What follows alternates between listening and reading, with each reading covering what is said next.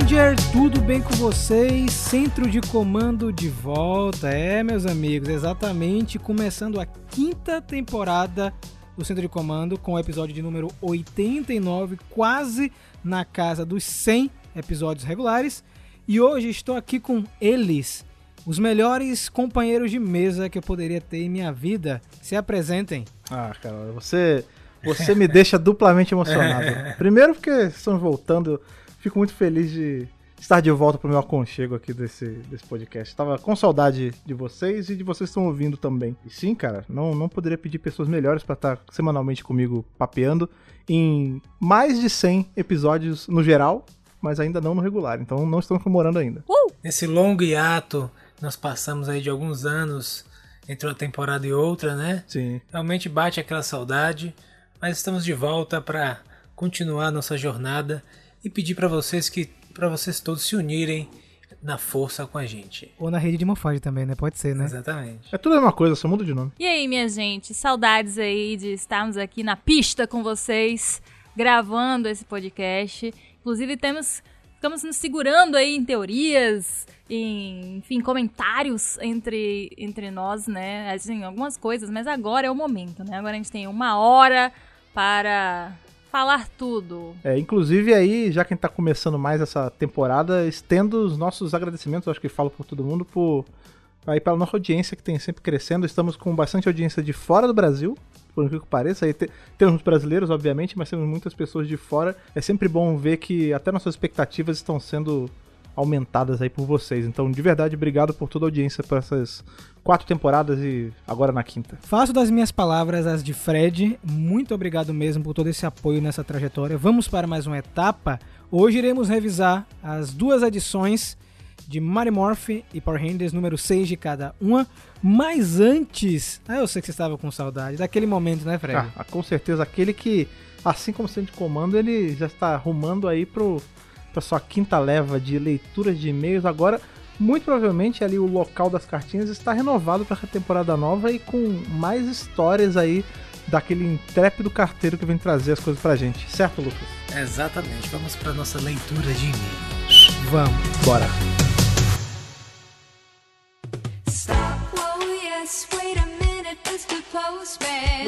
Olha só, voltamos aqui, estamos aqui novamente neste ambiente carregadíssimo de que de energias que vocês mandam pra gente semanalmente, agora até mais, né, porque ficamos mais semaninhas paradas, então tem bastante coisa aí, tem bastante conteúdo que vocês mandaram, bastante cartinha, bastante amor que vocês mandaram pra gente nas cartas e bastante saudade que eu estava aqui de juntar com meus amigos carteiros e, e ler o que vocês mandaram.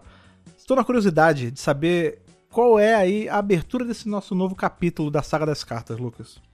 Olha, as cartas elas chegaram normalmente, né? Nosso, nossas encomendas, etc.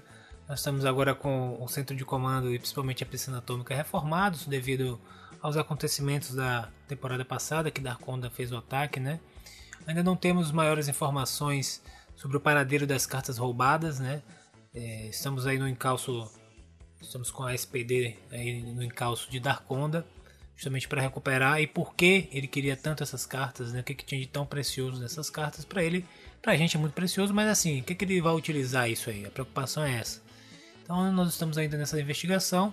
E aí uma sugestão para nossos queridos ouvintes é que na cabeça de vocês como é que como é que é o centro de comando e a piscina atômica? Rabisque, qualquer tipo de rabisquinho, qualquer coisa que vocês Sim. quiserem ilustrar, manda pra gente aí é, nas cartinhas que vão aparecer lá no Instagram, sobretudo, o que vocês mandarem. Ouviram a dica de Lucas, né?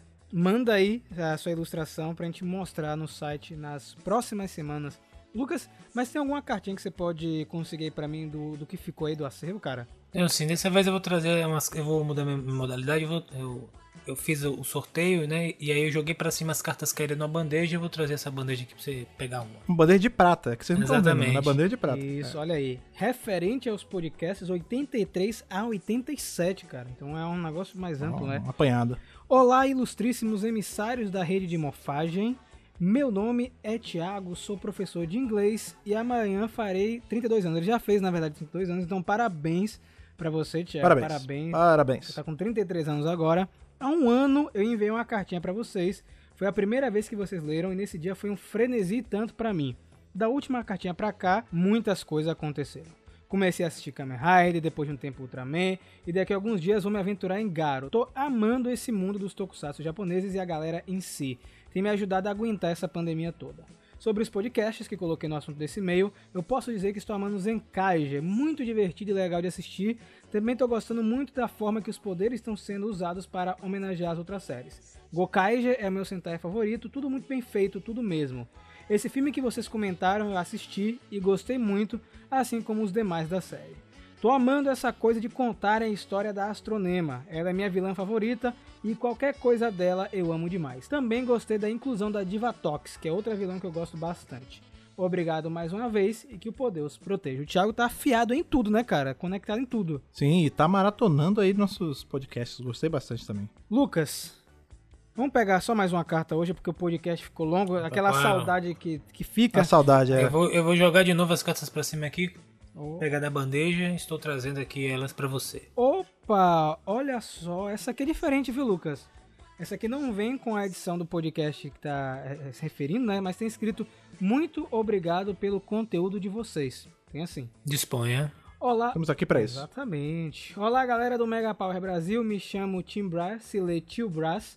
Tenho 39 anos e atualmente moro em Curitiba. Um abraço pra galera aí de Curitiba. É a primeira vez que mando um e-mail pra vocês, por isso esse se divide em duas partes. A primeira é: muito obrigado pelo conteúdo que vocês produzem, tanto no podcast quanto no portal de notícias e no canal do YouTube. Muito obrigado, de verdade, tá? Lembro que conheci vocês porque comentei algo sobre o maravilhoso filme de 2017 no Twitter e vocês responderam sobre o quanto vocês também gostariam que aquela história continuasse. Ele botou entre parênteses, somos todos órfãos desse filme e uma carinha triste. Eu sei como é, cara, eu sei muito bem como é. O conteúdo de vocês é muito consistente e é muito bom ver como vocês se dedicam ao assunto e quanto se entregam para oferecer para nós, meros mortais desconectados da rede de morfagem, tanta informação e diversão. Olha aí, muito obrigado. velho. É aí que você está errado. Todos É ia conectados à rede de morfagem. Exatamente. É. Exatamente.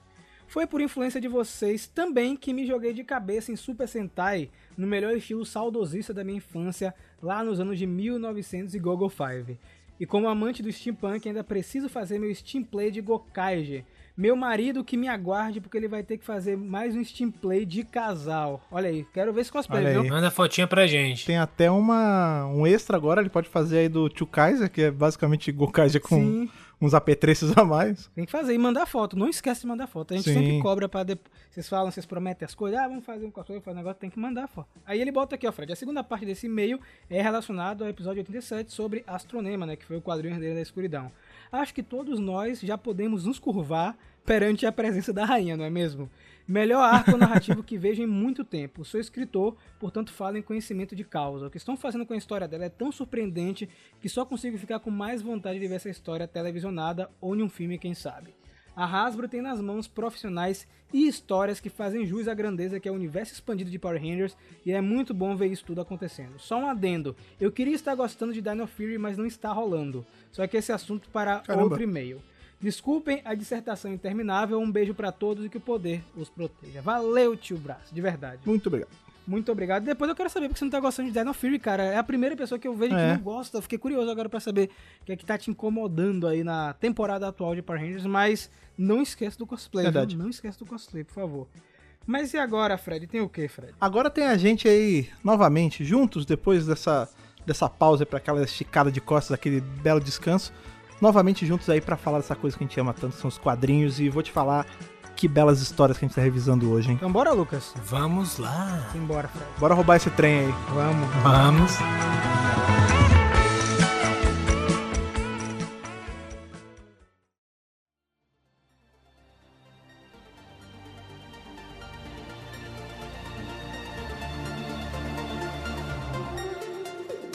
Pois é, minha gente, começando então com Mighty Morphin, as edições aí do mês de abril. Nós vamos fazer assim, vamos fazer uma viagem, né, no começo do quadrinho, que por mim, na verdade, eu acho que esse quadrinho deveria ser só sobre a parte do começo do quadrinho, a gente descobrindo aí mais da história de Zordon. E é aí que a gente vai iniciar nossa jornada numa lua na galáxia A47, que eu até agora tô nervosa querendo saber onde é isso, por quê, que nome é esse, em que lugar é isso. E não temos respostas por enquanto. Nós acompanhamos Zordon e Zartos numa batalha aí contra aqueles alienígenas. Eles são os alienígenas do, que fazem a base do clã do pé, né? Lá dos tartaruga ninjas, inclusive. Parece mesmo. É, são os Artunianos. E assim, gente, eu tô assim, desde que Rafa descobriu que existiam alienígenas muito similares a esse numa peça dos anos 90 Uhum. que interagiam com o Lord Zed, eu tô até agora falando assim, não, com certeza Boom É Studios isso. sabe disso. É isso. Com certeza eles estão usando alguma coisa, eles vão mostrar daqui a pouco o que é. Então eu tô muito assim animada com esses alienígenas. Eles podem parecer só uns Minion qualquer aí, mas eu estou muito animada com relação a eles. Essa, essa ideia de que Zartos é Lord Zed, ela vem crescendo em mim, assim, eu vou... Cada edição eu vou me convencendo mais disso, e nessa a gente tem ali... Vai ver logo de cara que já tem uma pinimba ali entre ele e o Zordon, porque o Zordon foi promovido, ele não, e o Zordon fala que nem queria, mas enfim. E eu fiquei prestando atenção no personagem dele, cara, e tem... A, a Boom, ela tá dando sinais pra gente, falando, ó, é ele, porque pensa, ó, qual é a cor da armadura dele? Prata. Qual é a cor da, da cueca e das coisas lá do Lord Zed? Prata também, Prata. cromada. Os olhos dele são vermelhos, dos outros não é vermelho. Só o dele é vermelho. Igual a cor do visor do Lord Zed. E ele tem cavanhaque, que é uma coisa que geralmente é atribuída a vilões. Então, assim, são todos os sinais Sim. possíveis, cara, aquele Lord Zed. Concordo, concordo, Fred, totalmente. E outra, eu ia falar assim no review, né, falando assim, nossa, engraçado como ele não tira o capacete, né, mas tem uma hora que ele tira no final, mas é interessante que ele fica com o capacete um tempão. Uhum. O Zordon já tá sem capacete conversando com ele na boa, e ele continua com o capacete com aquele ar, assim, de vilão, de eu não quero mostrar a cara. Eu até cheguei a cogitar, quando eu tava lendo a primeira vez, de que aí ele já tava transformado de alguma forma, entendeu? Já tinha começado a exposto? perder os traços, não tudo, Uhum. sabe? Mas começado a perder os traços dele de Eltariano. Mas eu fui rapidamente desmentida no- na página seguinte, ele tirou o capacete. E como o Fred bem mencionou, teve aquele momento, né, aquele momento do torta de climão, onde finalmente os dois se encontraram para ter uma conversa a sós após a promoção de Zordon. E você vê que, né, Zartos está claramente chateado e ele meio que fala assim, não, tudo bem, eu vou aqui, eu vou confiar na decisão do Guardião Supremo e vou, você tem minha lealdade, mas, né, eu não estou feliz. Ele ironiza, né? Ele fala assim, E- ah, é... Eu não sei, eu não esqueci qual é a patente dele, mas tipo assim... O Zordon fala um negócio numa boa, aí ele, tá bom, líder. Tipo, aí tá bom, querido. É isso mesmo. É, é, é. Então, assim, eles acabam derrotando ali os Artunianos. E é, eu acho bem interessante porque eles estão se comunicando com os Ofran a todo momento, né? Sobre essa missão. E é, tem outros times de Eltarianos também nesse planeta, o que eu também achei curioso. Porque, poxa, tem que ter alguma coisa muito importante ou alguma, né, alguma coisa que eles estão procurando para terem tantos Eltarianos assim, o chefe, né, da, da guarda lá de Eltar e, o, e vários guerreiros importantes nesse local. E não é por menos, porque quando os dois, né, afastam ali umas folhinhas, eles acabam encontrando o Bandora Palace, Sim. que é o palácio de Rita Repulsa. E aí eu achei bem interessante, porque também tem uma lua atrás, assim, sabe? Onde que eles estão, gente? Eles estão o quê? Em Júpiter? Numa lua que tem É. outra Onde lua, que tá ligado? estão? Onde é que eles estão? Exato. É, eu fiquei, então, isso. Porque quando a gente viu o preview dessa HQ, que viu o Bandora's Palace, eu fiquei tão impactado por a gente estar vendo esse, esse local que eu não me liguei que, tipo, o ambiente não tem nada a ver com a lua. Porque a gente tá acostumado a ver aquele castelão fincado no, no chão da lua, sem nada, sem mato. Esse não, eles são, tipo, é uma florestona, né? É uma coisa até meio. meio mata fechada mesmo, né? E aí levanta já a pergunta pra gente. De quem. ah, Primeiro, quem é Bandora? Porque esse é o Palácio da Bandora. E quando isso vai parar na mão da Rita? Porque tudo isso só dá mais gás pra gente achar que Zartos é Lord Zed. Porque a gente sabe que a Rita, quando ela. É, Enfim, quando começa a série e tal, ela, ela é o, o mal supremo ali. Mas quando o Lord Zed aparece, a gente vê que, na verdade, a Rita ela tá abaixo do Lord Zed hierarquicamente. Então não é longe a gente pensar que, tipo, em algum momento os, Art os vai pegar esse, esse castelo e depois ele vai passar isso pra alguém, pra algum minion dele, né? Então, cara, é legal você falar isso sobre a relação da Rita com o castelo, porque a gente sabe na série de TV e também nos quadrinhos, principalmente nos quadrinhos, na verdade, na série de TV a gente tem só um vislumbre, no quadrinho é dito, naquela história do Goldar com o Lord Zed, Uhum. que é Zed que designa a Rita Repulsa para ficar nesse castelo. Exato. né? E, e esse castelo, ele é, originalmente, pelo menos na série de TV, a gente não sabe se já tem aí o Cristal Zel, né? O Cristal Zel tá escondido abaixo do castelo, na Caverna do Desespero. É, eu não sei se tá exatamente aí. O Cristal Zel, ou se o Cristal Zel está na, na Lua, porque a gente sabe que o castelo da Rita Repulsa ele pode sair de um lugar para outro, ele pode voar, né? Então eu não sei se a Caverna do Desespero já está aí Hum. e o- os Arthur vai tentar pegar o cristal e vai se transformar no Lord Zed. É verdade, porque a gente descobre no, no quadrinho que foi por conta disso, né? Que ele, a- ele É. entrou em contato e a pele saiu tudo, né? Nós vamos descobrir que na verdade o castelo nunca foi de Rita, foi sempre foi de Zed, né? É, ou dessa, desse terceiro que ele, que ele pegou, né? Dessa. Bandora. É. Ainda tem um outro lance, né? Que é, que é importante a gente falar, que virou até uma piada dentro de Power Ranger, mas a Lua, quando a gente vê lá no, os Rangers de, de 69 lutando contra o, o Psycho Verde, você vê que quando o capacete de um deles quebra, eles morrem asfixiados, né? Porque não tem ar na Lua. Mas depois que tem o Palácio da Rita, a Lua gan- ganha um bolsão atmosférico, a gente já brincou com isso. Então, na verdade, faz até um certo sentido. Se a gente pensar que, tipo, esse castelo ele vai ser arrancado desse lugar onde eles estão. Na hora que ele, que ele entra na Lua, que ele, que ele é fincado na Lua, ele dá esse bolsão de, de atmosfera pra ficar habitável, né? Só que eu não acho que ele vai virar o Lord Zed nesse momento, porque o lance de toda a barreira em volta do Cristal Zel é feita pelos habitantes da galáxia M51 na época que Dom Ritão está conquistando, né, que é o, o pai da Rita Repulsa. Nesse caso, é o Espectro Negro que está sendo o vilão nesse momento. Então, é, nesse período, a Rita Repulsa ainda nem nasceu, sabe? Porque a gente vê em outro quadrinho lá no Sabans o passado, o Zordon já velho e a Rita Repulsa criança. Então, esse período a gente não, não vai ver ainda é, esse lance do Crystal Zel. Talvez uma preparação para isso, né? Mas enfim, eu espero que a Boom Studios é, trilhe um caminho que surpreenda a gente, porque tá tudo muito misterioso. Eles colocarem o Bandora Palace, como o Fred falou, assim do nada, não é do nada, né? Com certeza tem alguma coisa. Eu, achei legal essa primeira parte, sobretudo, dessa que eles estão tentando construir essa- já essa relação de. Tentando construir, não, né? Eles estão dando continuidade na construção dessa relação antagonista de Zartos e Zordon, né? E, porém, tem um, um momento dessa dele- da relação deles dois que Zartos chega ele, é, tudo bem, você. Eu pensei que era, era pra ser pra mim essa, essa, essa promoção e tal, mas realmente você tem algo que ele enxergou em você e você realmente é o melhor lutador. Você é um lutador bacana.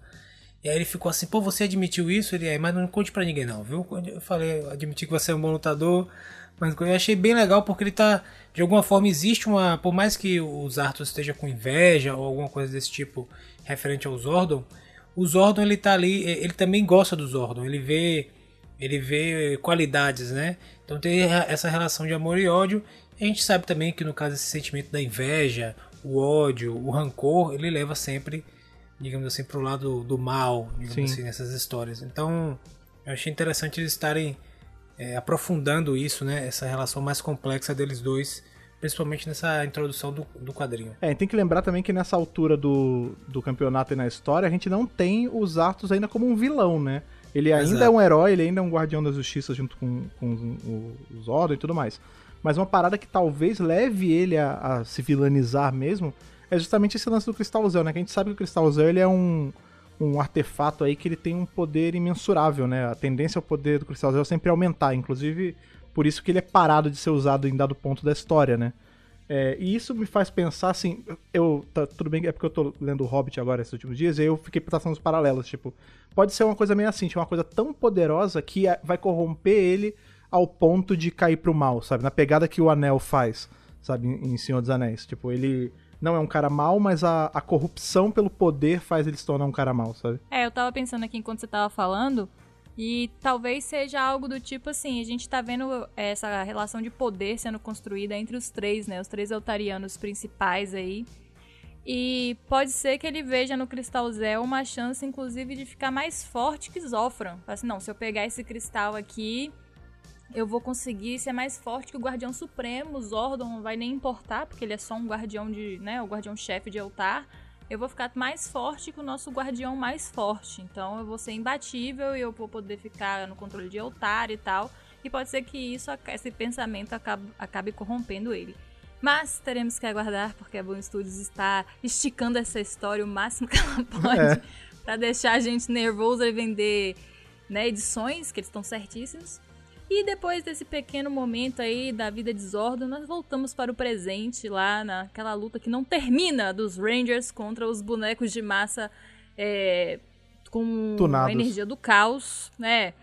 E eles realmente não conseguem, já a gente descobre que eles estão há mais de 20 dias nessa batalha tentando adentrar no domo, né, de energia que Lord Zed criou e que eles se uniram inclusive até o exército, o que eu achei bem interessante, porque depois deles falharem, né, na- de novo, é, a gente vê o centro de comando e o Zordon admitindo o general dentro do centro de comando como holograma. Ou seja, realmente trabalhando diretamente, o general sabe que Zordon é uma cabeça azul flutuante num tubo.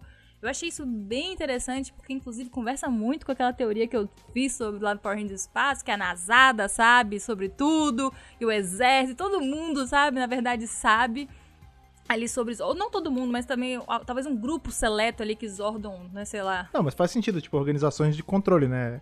É, Forças É, Armadas, mas na- talvez governo. não todo mundo, entendeu? Das Forças Armadas. Uhum. Algumas pessoas-chave que ele possa.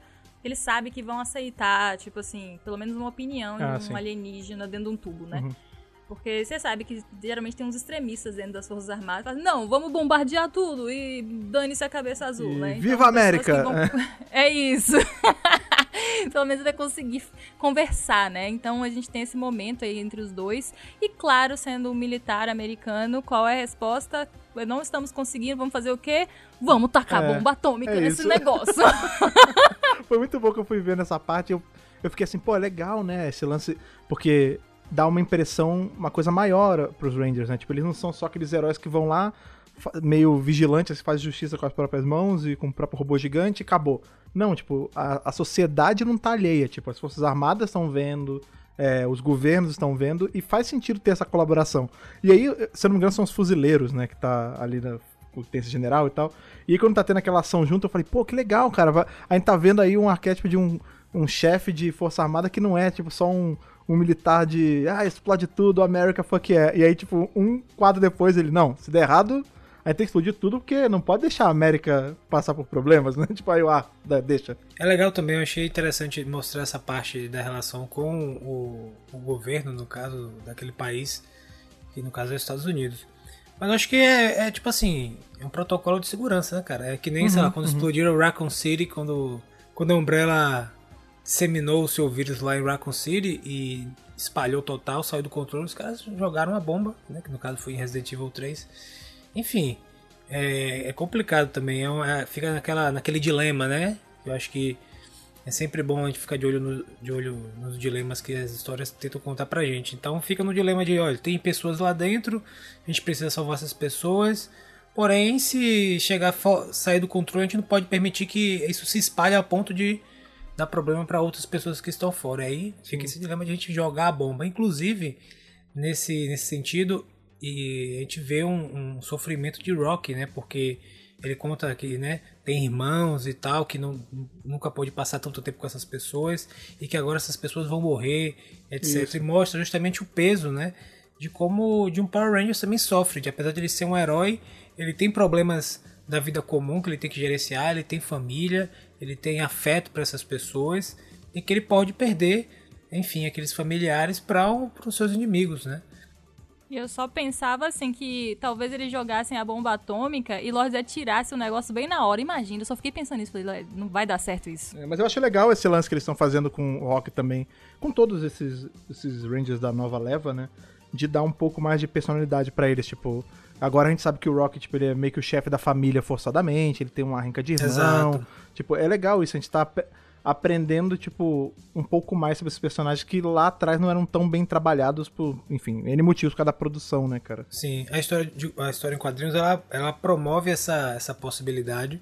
Eu espero que com, com essa base das histórias em quadrinhos, eles também possam, nas próximas séries, não, não nas séries que estão já rodando no modelo etc, que a gente está acompanhando Dino Fury, etc, mas nas próximas séries que eles vão fazer com, parcerias ou animações, eles também levem esse caminho de conseguir trabalhar, desenvolver os personagens é, de maneira bacana, etc, que a gente consiga se importar cada vez mais, né? E eles também já fizeram isso no filme de 2017, né? Que, inclusive essa é uma das Sim. melhores partes do filme, é justamente o desenvolvimento dos personagens, onde tem cinco pessoas diferentes. Dá uma aula em diversos filmes que a gente, que a gente viu da Marvel e da DC, né? Conseguir fazer o desenvolvimento de cinco personagens ali tão, de maneira tão interessante em um filme solo. Assim, só um filme só para desenvolver cinco personagens. Vamos lá os caras conseguem desenvolver de maneira eficiente. Então espero que eles consigam seguir essa, essa diretriz aí. E os quadrinhos, os quadrinhos são muito bons, bons para isso, né? Para poder desenvolver e dar cada vez mais informação pra gente. Agora falando em relação de personagens dos Stone Canyon Rangers, né, que é Rock, Adam e Aisha, a Aisha também tem tido um grande espaço no quadrinho, né? Ela funciona muito pra mim e pode incomodar algumas pessoas, né? Ela bate muito de frente com o Tommy. Sim. Eu, eu já eu tenho visto isso em muitas edições, que ela desempenha muito o papel. é, Não sei se é colocar o time pra baixo, como a Ana comentou no review, mas eu, eu vejo um tom dela um pouco pessimista demais, às vezes. É um contraponto, né? Ela tá ali como contraponto às vezes. Inclusive, ela é que fala, tipo assim, Zordo, eu não me sinto. Ah, eu vou falar, não sei se eu vou falar, não tô falando por todo mundo, mas não me sinto à vontade com essa ideia de a gente chegar lá e explodir todo mundo e minha família junto. Acho que isso aí não tá certo e tal. A gente, pode, a gente tem que pensar em outro plano. Aí Zordon pra tapear, não, rapaz, relaxa. Tô aqui com o Billy, a gente já tem um plano, a gente vai juntar aqui. Aí o pessoal sai e Billy, não, a gente tem um plano, ele não, mas a gente precisa. A gente, a gente precisa fazer. Mas a gente a gente precisa começar ele agora. agora, tá ligado? Mas eu fico pensando assim, talvez a gente esteja vendo essa, essa personalidade mais de enfrentar na Aisha, porque isso, apesar de a gente não ter eles super bem trabalhados na série de TV antigamente, mas a Aisha ela já era um pouco, não é independente a palavra, mas por exemplo, quando tem a troca de poderes, que eles viram os Zeus, eu não lembro, não sei se vocês lembram, mas não é a Aisha, né? Vira a Tânia, a, a Ranger Amarela, porque a Aisha decide trocar de lugar com a Tânia lá, no, quando eles viajam no tempo e tudo mais. Então talvez esse essa atitude mais reativa dela seja meio assim, tipo, ah, eu decido o que eu quero, eu faço o que eu quero, independente de eu estar aliada a essa equipe ou não. Tipo, a minha vontade vem acima disso, sabe? É, talvez também, se a gente for pensar no arquétipo das cores, o amarelo ali, se a gente pensar do ponto de vista feminino, seja justamente essa uma pessoa com uma personalidade, uma personalidade mais forte, uma personalidade mais incisiva, no caso. A própria Trini, a gente vai ver no quadrinho no Power Ranger 6, também ocupa um pouco essa posição, né? Uhum. Então talvez seja também uma questão do arquétipo da própria do próprio manto do Ranger amarelo, etc. Eu não sei, talvez. O fato dela bater de frente com o Tommy vai ficar engraçado, né? Porque ela é o tigre dentro de sabre e agora ele é o tigre branco. Então é como se fossem, tipo, Aham. os tigres brigando, assim, pra ver qual é o tigre mais importante. né? E depois, né, que o Zordon larga essa bomba na mão do Billy, a brincadeirinha, a bomba.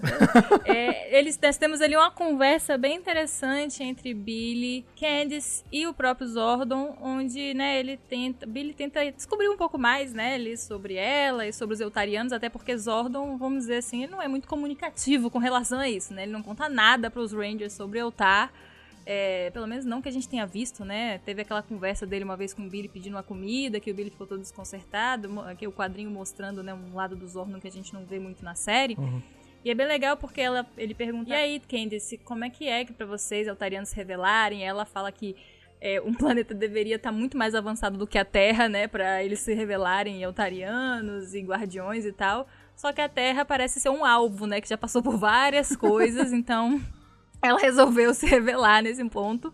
E aí isso pula pra uma conversa diretamente com o Zordon, que acaba se interessando e começa a perguntar como é que tá o Eltar, né? E aí, né, como é que tá lá? Você já voltou pra casa? Ela não, voltei lá no passado. Eles começam a comentar de um festival que tem, e a gente vê o Zordon dando gargalhada, é, enfim, tudo isso pra chegar num ponto muito importante, né? Que é, ele fala, ah, minha família já tá morta, então não, não faz nem sentido eu querer ir pra Eltar e tal. Ela, Mas não, a gente desenvolveu uma tecnologia agora que fica todo mundo vivo por milênios, tá ligado? Porque eu fico pensando assim, porra, Zordon tem mais de 10 mil anos, pelo menos, que ele tá na Terra. Então, assim, o pessoal em Eltar tá vivendo mais de 10 mil anos? E sem ter que virar a cabeça no tubo? Pois é, né? Eu fiquei meio assim. Será que ela tá mentindo? Peraí. Então a família de Zordon tá viva lá em Power Rangers Turbo, pode estar também, né? Quando ele fala que vai ver a família.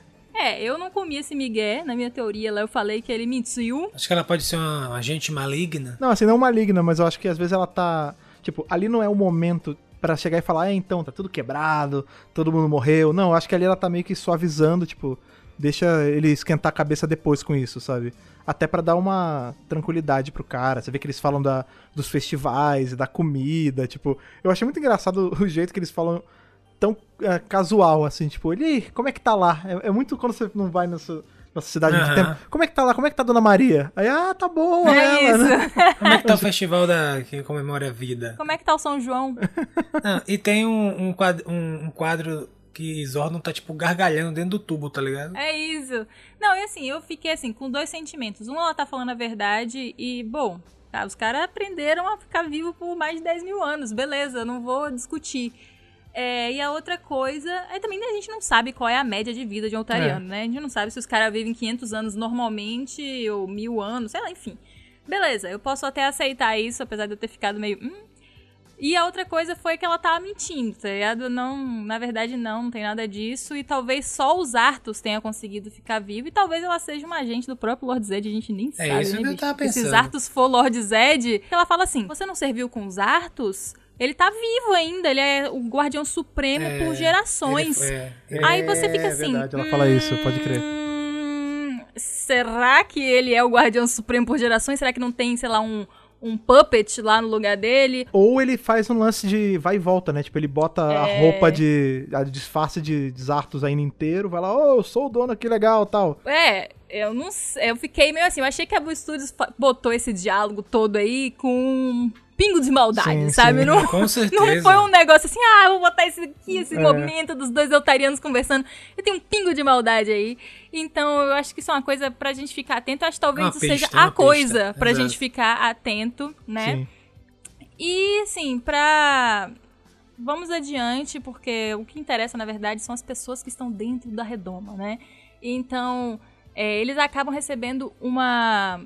Uma call ali, toda cheia de problemas, cheia de problemas de transmissão, da Grace, que está lá dentro da redoma, dizendo que ela vai conseguir fazer uma abertura, né? Em um ponto específico, né? Uma anomalia ali na redoma, para que eles consigam entrar dentro lá dessa área que Lord Zed isolou. E aí tem todo aquele debate de "Ih, a gente tá indo pra armadilha, e não sei o que, e Tommy hesitando, hesitando, se fosse Jason, não hesitava. Hesitando, hesitando, e aí Kimberly bate a mão na mesa e fala assim, olha só, é hora de morfar! E aí ela- todo mundo vai transportado, porque ela simplesmente tá sem paciência, porque eles tiveram uma pequena DR antes, né, então, tipo, ela meteu o pé, tudo, o morfador na liderança, e eles acabam caindo. E eu achei interessante que Billy ficou, né? Billy é sempre assim, né? Ele, o cara tem que ajudar lá no, no É o cérebro. backstage, né? É, é, é.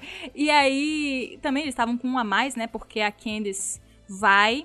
Ela morfou, eles né? são, claro, recepcionados por bonecos de massa do caos. E ela morfa lá no, no traje dela de guardiã de altar. E a gente descobre que, na verdade, ela é uma guardiã. Ela não é simplesmente uma altariana qualquer. A gente já sabia que ela não era uma qualquer, né? Mas legal saber que ela é uma, uma das guardiãs. E quando eles estão quase desistindo ali, eu acho legal o momento que o Adam e o, o Rock é, falam assim: não, a gente tem que esperar mais um pouco, porque o Tommy já tá naquela desistência. Não, gente, vamos embora, não vai dar certo, bibibobobó. E aí, né, eles esperam mais um pouquinho e conseguem ultrapassar lá a barreira.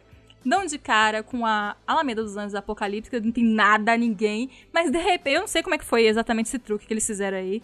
É, de repente, quando eles viram pra trás assim, eles dão de cara com Goldar, muitos bonecos de massa do caos, soldados da Prometeia e o Ranger Verde dizendo que em nome de Lord Zed eles têm que se render ou então vai dar ruim. O legal e interessante é que momentos antes de aparecer o Ranger Verde de novo, teve uma, um, um diálogo entre entre o Tom e a Kimberly, né, que eles estavam correndo e tal, foram se exercitar, e aí o, o, o Tommy justamente, ah, mas pergunta a Kimberly, você sabia do match, né? Você não contou pra gente? Ela falou, eu não sabia, aí e é legal porque tem toda uma, uma um momento dessa discussão da desconfiança da, entre a relação deles, né, porque o, o o Tom chega assim, não, mas tudo bem, eu, eh, você não me contar e tal, eu, eu só precisava, enfim, saber. Ela falou, mas você tá me colocando numa posição difícil, porque se eu tô falando que eu, tô, que eu, que eu, não, eu não sabia, por isso não contei pra vocês, você tá achando que eu sabia. Aí se eu falar que eu sabia, eu vou perder sua confiança totalmente, você tá me colocando numa posição impossível e tal.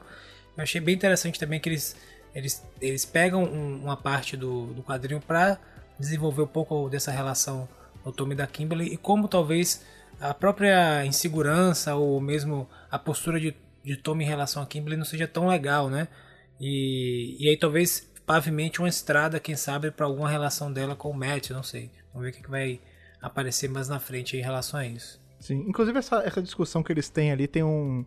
Não, não é bem sobre esse lance do Matt, mas tem uma fala do Tommy que eu fiquei pensando, assim, que ele fala de Akitar, vocês notaram? Ele fala assim, ah, talvez a gente tenha que pedir ajuda, talvez de Akitar. Só que ele, ele não deveria conhecer Akitar ainda, né?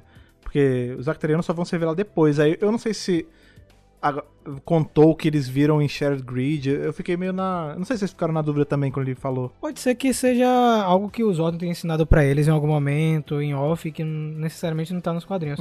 Mas o que me deixou encucado mesmo foi o final, né? A gente vê o Ranger Verde e a Prometeia contra os Rangers. É, de fato, não sei o que aconteceu aí, não sei se ele tá fingindo uma aliança com o Goldar, ou se eles foram controlados Controle, é. mentalmente, né? Que não seria nenhuma novidade o Ranger Verde ser controlado mentalmente por alguém, né? Ou a adaga do Psycho Ranger Verde corrompeu o match. Acho muito difícil ter acontecido isso em um curto período de tempo, mas a resposta é só na próxima edição, né, gente? Porque terminou desse jeito, né? Terminou naquelas.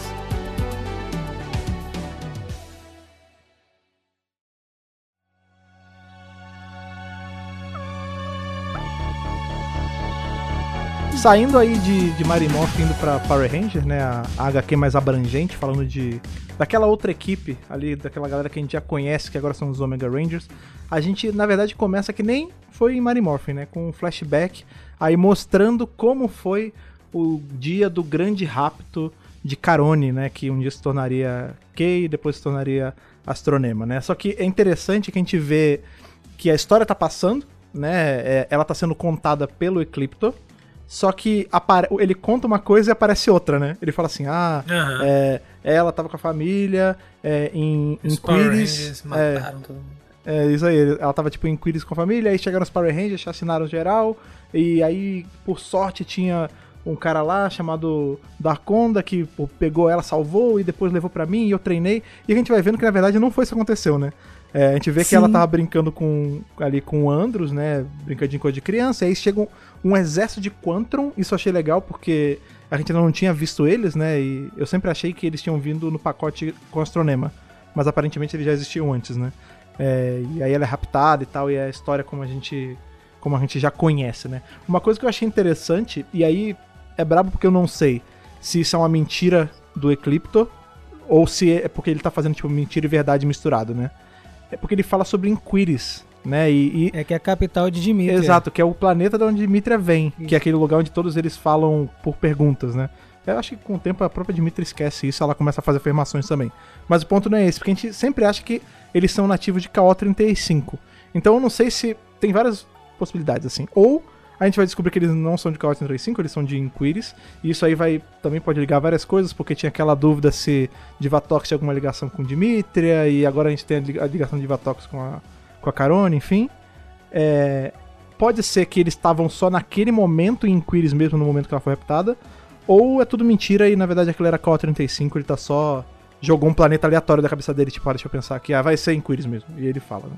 Eu acho que foi adulterado mesmo, sabe, Fred? Hum. Porque fica bem claro em, em espaço, né, que foi em Cal 35 que aconteceu o rapto, né? Sim. O Andros, inclusive, vai no bosque lá pra tentar relembrar o momento e tal. Eu acho que ele tá ti- tirando informação dela o máximo que ele pode, né? Pra ela não buscar o passado. Se ela buscar, ela buscar no lugar errado. Exato. Um lance que eu gostei muito desse flashback é que ele foi ilustrado pelo Simone Ragazzoni, né? Que fez o quadrinho da Astronema. Eles misturaram a, a ilustração, né? Isso. Ficou bem bacana, né? Pra seguir o Herdeira da Escuridão. Achei muito legal eles fazerem isso. E aí a gente dá aquele salto lá na nave, é, parte exatamente do final de Power Rangers 5, com o Eclipto pedindo ajuda pra Lord Dragon, Z e Trini, né? Ó, a gente precisa aí se unir pra salvar os Omega Rangers e tal. E assim, a gente precisa fazer isso o mais rápido possível, porque os seus queridinhos aí são procurados por maiores inimigos da galáxia, né? Inimigos número um que Zordon colocou é, em prêmio à cabeça deles, né? A gente viu isso lá em edições passadas. E é muito bacana que a gente vê já nessa parte o lance que Eclipto tem com o Astronema, né?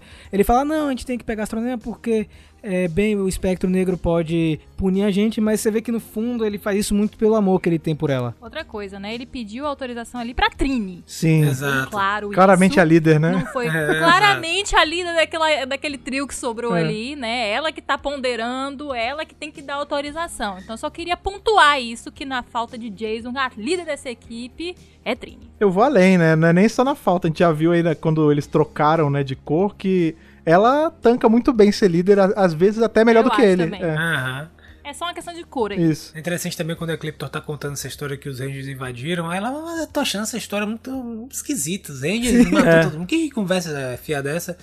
Ele, rapaz, você acha que o. Quer dizer, pra você, Power Rangers não podem fazer coisas do mal.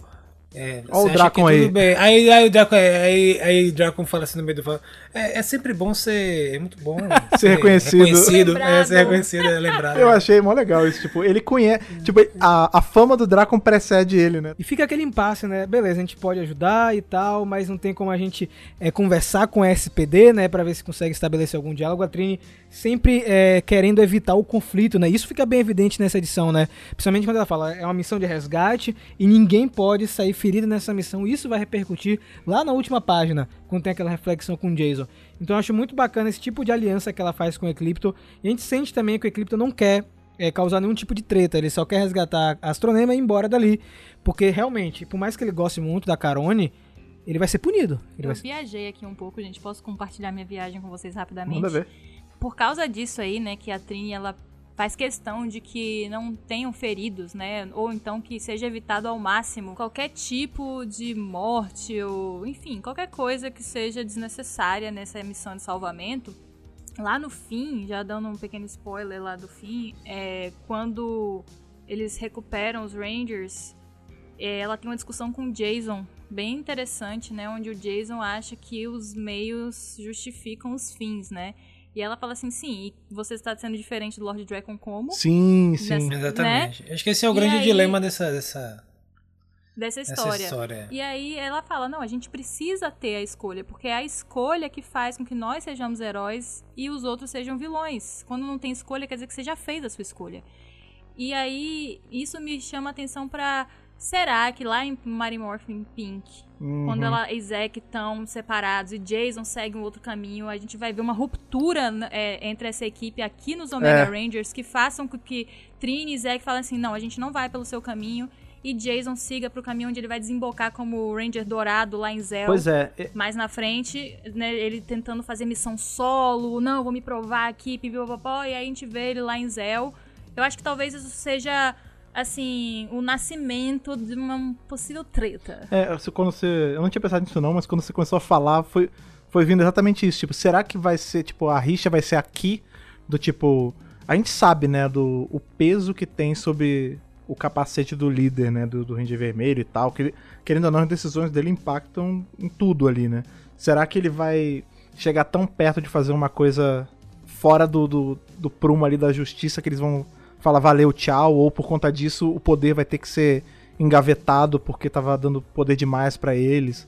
Realmente, é é um bom gancho. É, tem um quadro interessante né, nesse quadrinho que é o seguinte, que tem o Lord Draco, né, falando uma certa, uma certa fala. Antes, naquele momento em que a Trini tá negociando de, das pessoas serem machucadas ou não, aí o Draco fala, olha, que situação terrivelmente complicada, hein? Ele tá se amarrando, né? É, é tipo assim, vocês vão, ou vocês seguem as regras, ou salvam o universo. Que beleza, né? Olha a ironia. É, tipo assim, ela- é, e ele, ele se deliciando com justamente essa ideia, essa situação impossível, né? De que, diga assim, digamos assim, que favorece a narrativa dele, né? De que as coisas não são totalmente bom e mal, as coisas são mais complexas do que isso. E aí ele fica se amarrando e tal. E aí, esse já é o- a- as pistas, né? A preparação que vai. Que, pro, pro desfecho que vai acontecer mais na frente. Achei bem legal como eles construíram. Pegaram esse fio condutor e foram passando pelos, pelas situações e pelos diálogos até chegar na parte final, como vocês já comentaram, que a gente também vai comentar um pouco mais profundamente na, à frente. Né? Porque é realmente uma situação meio ridícula, né? Você para pensar, tipo, eles não são. Eles não estão próximos de serem vilões, né? O trio dos Omega Rangers, né? Eles já se provaram várias vezes como heróis, mas quando a gente para pensar, as coisas que eles têm feito nessas últimas histórias, todas são, tipo, contra a norma. Eles, eles roubaram um, um prisioneiro, eles libertaram um prisioneiro, eles bateram de frente com a polícia, agora eles vão se aliar momentaneamente, tipo, uma assassina de Rangers.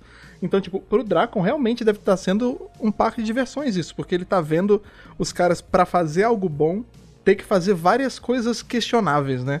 E aí a gente vai vendo que como a HQ, ela diferente da série de TV que é muito maniqueísta, né? Muito o bem vence o mal, o espanto temporal, aqui tudo é muito cinza, né? Eles são eles já estão um pouco mais velhos, eles já estão com pesos diferentes nas costas, né? E, e aí justifica eles terem que dar fazer essas perguntas de, pô, será que vale a pena eu eu fazer tudo tão certinho? Ou será que eu posso, tipo, falsificar um negócio aqui, roubar um negócio aqui, se o fim vai valer a pena, né? É então assim, interessante da astronômica discutindo com o Jason na cela, né? E eles estão naquela situação toda complicada dela. Tipo assim, não, ela assim, ela já tá com uns parafusos na, entre os dedos pra, Sim, tipo assim, cara. pra, É. uns- pra matar os caras lá dentro, tá ligado? Soco inglês Dispara- improvisado. Ela desparafusou, eu acho, de algum lugar ali pra é, matar os caras. Aí os caras estão discutindo, não, mas não é bem assim, você é do mal e tal.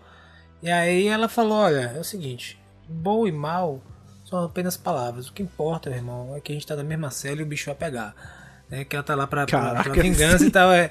E, é, e é legal que isso já vem sendo trabalhado o quê? na mente de Jason, né? E eu, eu não Sim. sei, eu, eu tenho a hipótese seguinte, que a gente vai ver toda essa parte cinza, essa meio desconstrução da posição do- dos heróis em relação aos Power Rangers, mas como a gente vai, já viu em outras temporadas que vão chegar mais à frente, né? A gente, vai, a gente sabe que, por exemplo, a Astronema tem uma redenção, né? Que ela Sim. vai mudar de ideia em relação a isso. Então acho que eles estão preparando, vão trabalhar bastante essa questão, mas acho que em algum momento eles vão dar uma, uma solução talvez é, interessante, mais profunda do que a gente já viu na série de TV, talvez, para essas para esse dilema, né? Sobre o bem e o mal. O que a Trini já falou que o que importa são nossas escolhas, né? Que, nossas escolhas que vão dizer, é, enfim, o que a gente realmente está fazendo. Isso talvez é, talvez deponha contra eles, né? Porque afinal de contas eles soltaram, como vocês mencionaram, soltaram Dragon, fizeram aliança, é, vão, vão fazer, vão tretar com o SPD. Eles são o, o Esquadrão É, 99. e É, não, o e Bad assim, Batch eu- das E Power eu vou te dizer o seguinte, depois dessa, depois dessa situação, eu acho que a SPD, a SPD vai assim, olha, os meninos de Zordon estavam lá em Onyx, fazendo arruaça. Que O bagunça que, é que tá essa? acontecendo na Terra? Não, a gente vai ter que botar um posto lá, não tá... Não dá Que certo. isso não. baderna é essa aí? E aí eles ficaram negociando mil É, anos, tá ligado? É estopim pra, pra SPD vir pra Terra, porque por causa desse. O, o, esto- 30 anos. o, o episódio primeiro foi esse, foi, esse, foi esse que a gente tá assistindo agora. E outra, viu, gente? Eu não sou muito de chipar casal, não, mas eu gostei muito do, do clima que eles colocaram entre Astronema e Jason. Eu não Rolou, sei como é rolou. que isso poderia se encaixar em algum momento, sabe? Nesse momento, por exemplo, onde Jason está meio, né, o, o herói solitário e que a gente não sabe pra onde ele andou. Quem sabe Jason Cara. foi o primeiro a procurar por Carone, né? e Sem saber, inclusive, antes de- do próprio Andros, Mas vou te falar. ele tentar converter ela para o bem, hein? O Jason, ele tá o, aí o, o exemplo do moleque pega geral, né? Porque já pegou a Trini. Moleque piranha. É, já pegou a Trini, vai querer pegar astronema. Agora eu senti também. Tem uma A hora Lauren A Green, Lo- né? Exatamente, deu ali em cima da Lori. Tá, tá difícil, cara. Que tem uma hora ali que ela. Eu não sei se ela cai em cima dele ou ele cai em cima dela. Aí ele fala, ah, depois não disse que eu não fiz nada por você. Tipo, realmente fica um clima muito. Fica muito no ar essa, essa ideia. É. Ainda, mais, ainda mais porque já tá um climão, porque ele não tá mais ficando com a Trini. E aí eles, e eles moram todos juntos. Tipo, é uma situação esquisita dessa. Sabe que é, que é louco? Que mais pra frente, bem mais na frente, lá em Eternamente Vermelho, o Jason, ele já conhece uma geral da galera de Rangers, né? Ele conhece Uhum, o Andros. Será que ele conheceu o Andros por causa de Astronema? Por causa de... Olha, olha aí. Cunhado, né? tá. Conheceu o cunhado, né? A gente não sabe o que é que rolou, né? Lá em Eternamente Vermelho, o, o Jason, ele diz que conhece praticamente todo mundo que tava ali no, no episódio. Sim. Então, não sabemos. Anos antes de Zéu aí, ó. Olha aí, cara. Mas vamos adiantar, porque, cara, essa cena do trem, eu juro pra vocês, eu, tá, eu me senti vendo um filme. Western, É. né? Cara, Um foi muito também, legal. né? É, é isso. É muito assalto ao trem pagador, né? Aham. Isso, eu falei isso. Cara, o Eclipto narrando, ó, o trem ele sai, o trem maglev sai tal hora, é, ele tem essa velocidade, tem três agentes da SPD dentro, um tá, tá cuidando dos, dos prisioneiros estão separados com barra de, de laser, ele narrando tudo, ele, ó, a gente não vai poder teletransportar e por isso nós vamos com uma nave diferente, um negócio meio Star Wars mesmo, né? Sim. Retorno de Jedi, aquela parte lá do, do Salak, né? Do, do Jabba the Sim. Hutt, se não me engano, é Salak o É, nome. o Sarlacc é o bicho do, do poço. Lembrou também agora, uma referência mais recente, no Mandalorian tem uma, um episódio assim que ele tem que invadir Sim, a sim. base, que eles vão... É Aham. muito parecido, cara. Que é O episódio tudo de em cima... heist é, É. é mandatório, né? Tem que ter um episódio Sim. de heist, pô. Não, ainda mais que isso faz sentido até, porque a gente tá vendo que essa, essa linha que, que Power Ranger tá seguindo de ser... Que acaba que ela é feita homenageando vários estilos de filme de ficção e de até de western, né? A gente viu o episódio em Onyx é basicamente um filme de faroeste. Isso aqui também é um arquétipo de filme de faroeste. Esse lance do roubo ao trem, de você tirar a gente da prisão, num em um negócio em movimento. É muito legal como, a- como o quadrinho tá fazendo questão de, tipo, não perder essa linha de homenagens a, a outros tipos de narrativa de séries e filmes, sabe? E falando em Star Wars, a gente, nitidamente, um dos, um dos agentes da SPD, ele tá, primeira, ele aparece primeiramente com... Um, é, é um, um pedaço, tipo, uma parte é física e outra parte é tipo laser, tá ligado? Mas parece aquele... sabre do Inquisidor.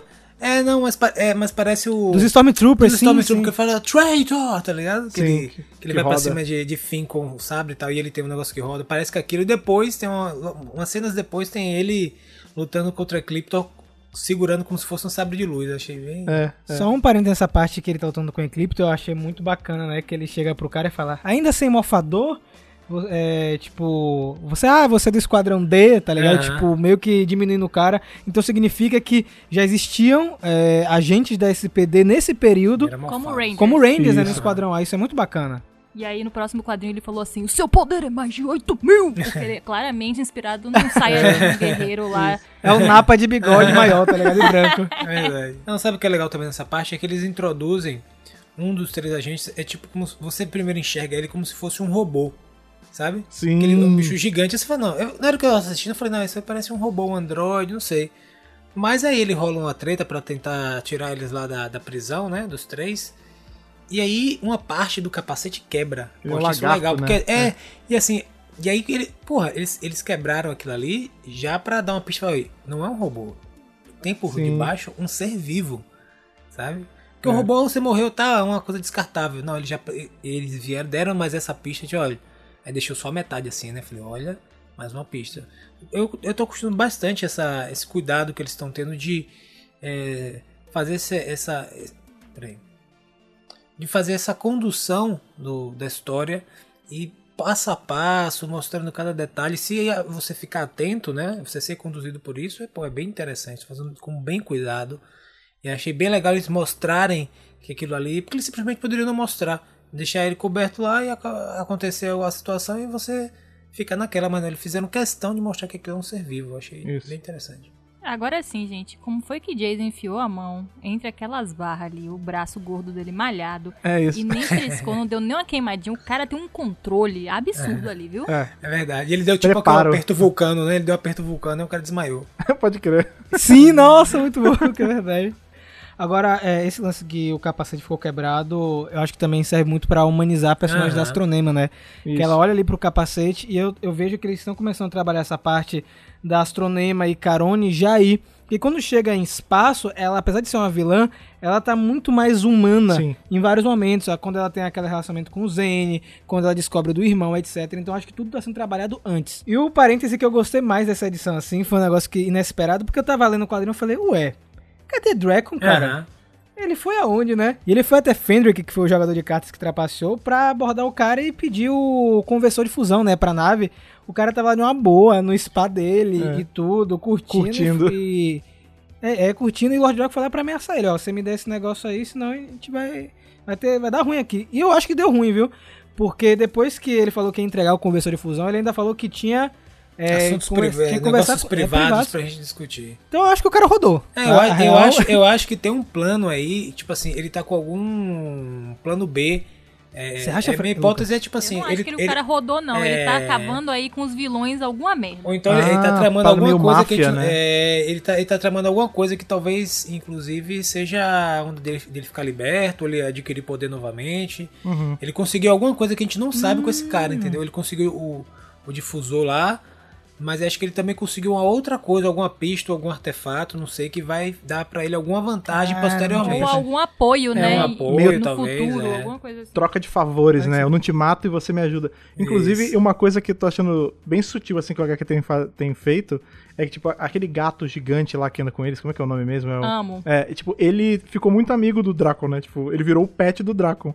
E é, É, porque tigre branco, gato É, branco. eu, eu né? notei exatamente isso. Tipo, como é engraçado como no fim ele sempre acaba sendo um felino branco É um gigante. catboy. É, E dando continuidade aí, quando o Dragon, né, vai fazer as coisas, a gente tem um momento onde a Trini ali, na sua toda a sua habilidade, ela liberta os Rangers sem nenhum problema, né, vamos dizer, com a ajuda do Jason ali, o seu braço que não queimou no laser.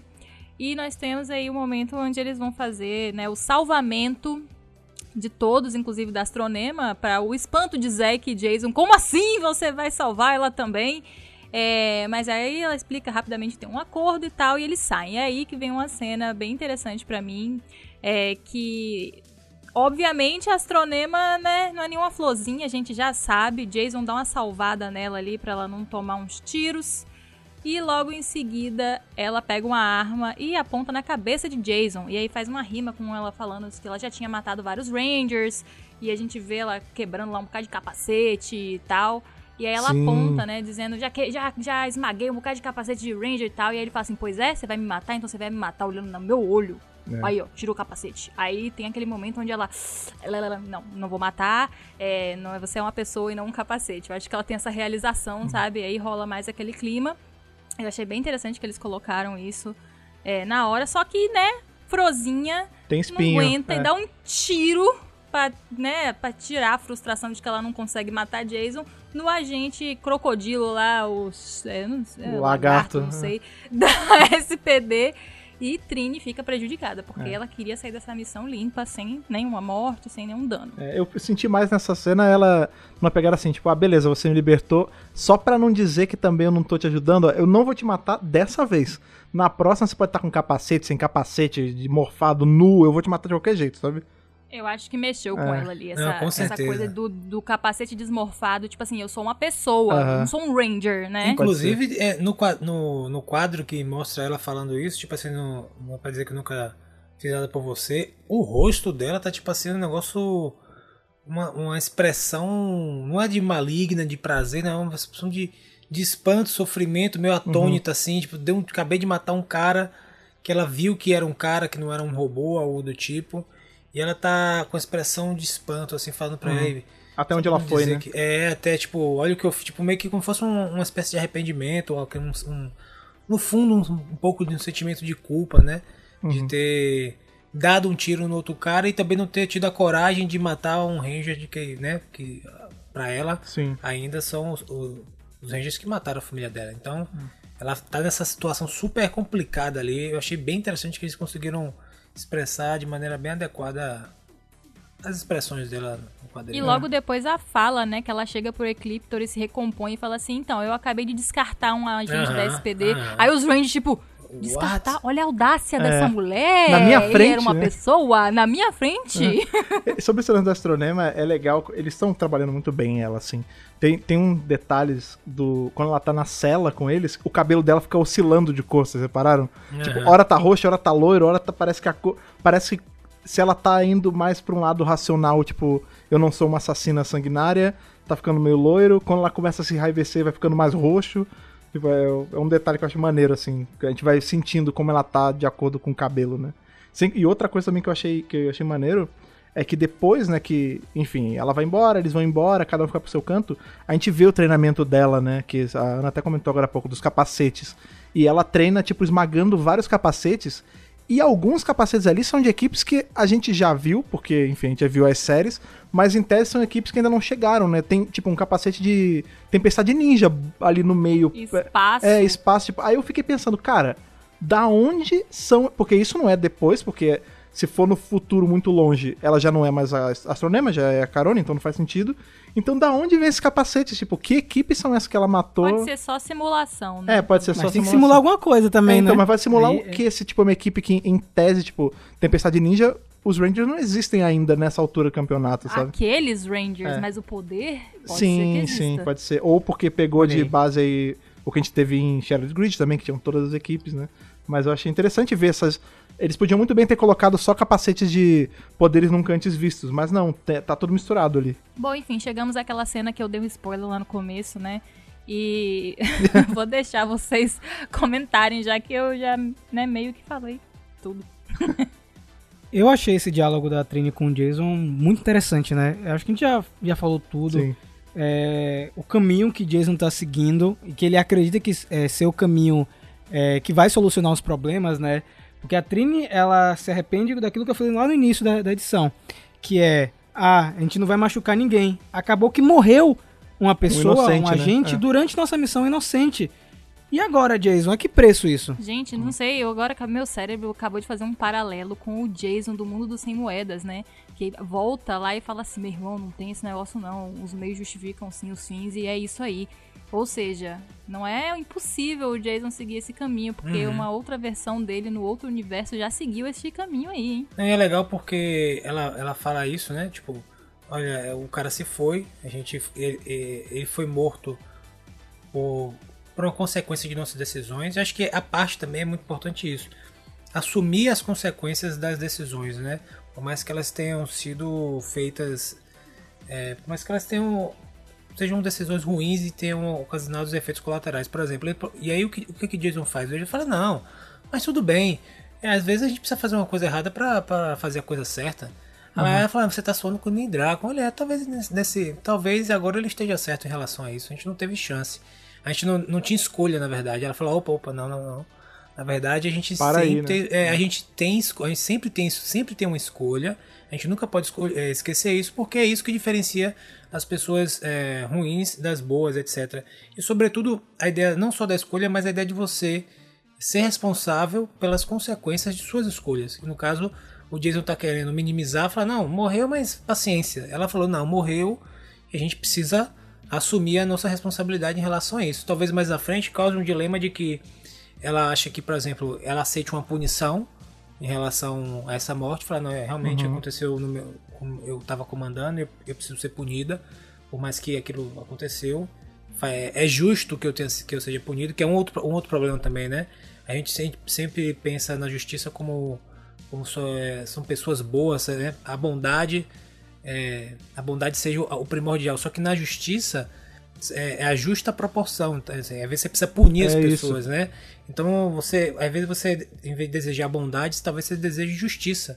Que é justamente essa, essa parte onde tem as duas coisas, né? Precisa punir. Equilíbrio, Precisa, é. é. o equilíbrio. Punir e é, re- resguardar, recompensar e etc. Então acho que é legal esse, essa- esse, último, esse último quadro, que ele traz essa complexidade dessa situação que eles estão, né? É engraçado a gente ter essa discussão aparecendo justamente num quadrinho onde a gente tem a SPD, que lá na frente, quando tem a série da SPD, é, ela é uma equipe, que a gente vai ver a- o- ali o B-Team, ele é composto parte deles por ladrões e, e pessoas que estão à margem da sociedade, né?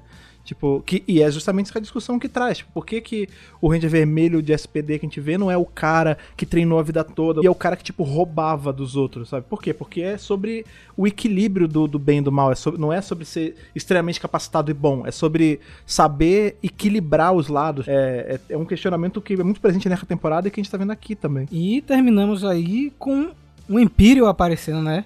É. Então, eu acho que já é um prenúncio do que vai rolar no próximo quadrinho, né? Porque já saíram algumas sinopses, o quebra-pau vai rolar na próxima edição. Vai rolar, cara. Eles vão finalmente dar de cara de novo, finalmente já deram de cara, perderam a primeira, né? Tiveram que sair correndo e agora vão ter que enfrentar outro ser cósmico. Então, vamos aguardar as próximas edições, porque muito em breve vocês vão ver aqui no Centro de Comando.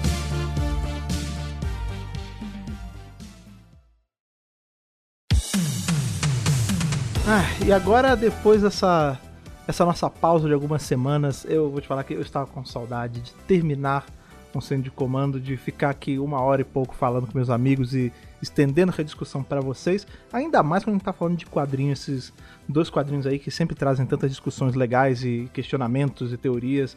Eu gosto muito, estava com saudade e estava com saudade, obviamente, de jogar essa bola aí para vocês, perguntar o que, que vocês que estão escutando o centro de comando de hoje acharam dessas duas histórias, estão achando dessa nova fase da Boom Studios até então. Para isso, você sabe como é que você se comunica com a gente, você pode se comunicar por exemplo, pelas cartinhas, os e-mails que você manda pra gente semanalmente, que o Lucas vai lembrar pra gente como você faz. Pode mandar um e-mail para contato megapowerbrasil@gmail.com.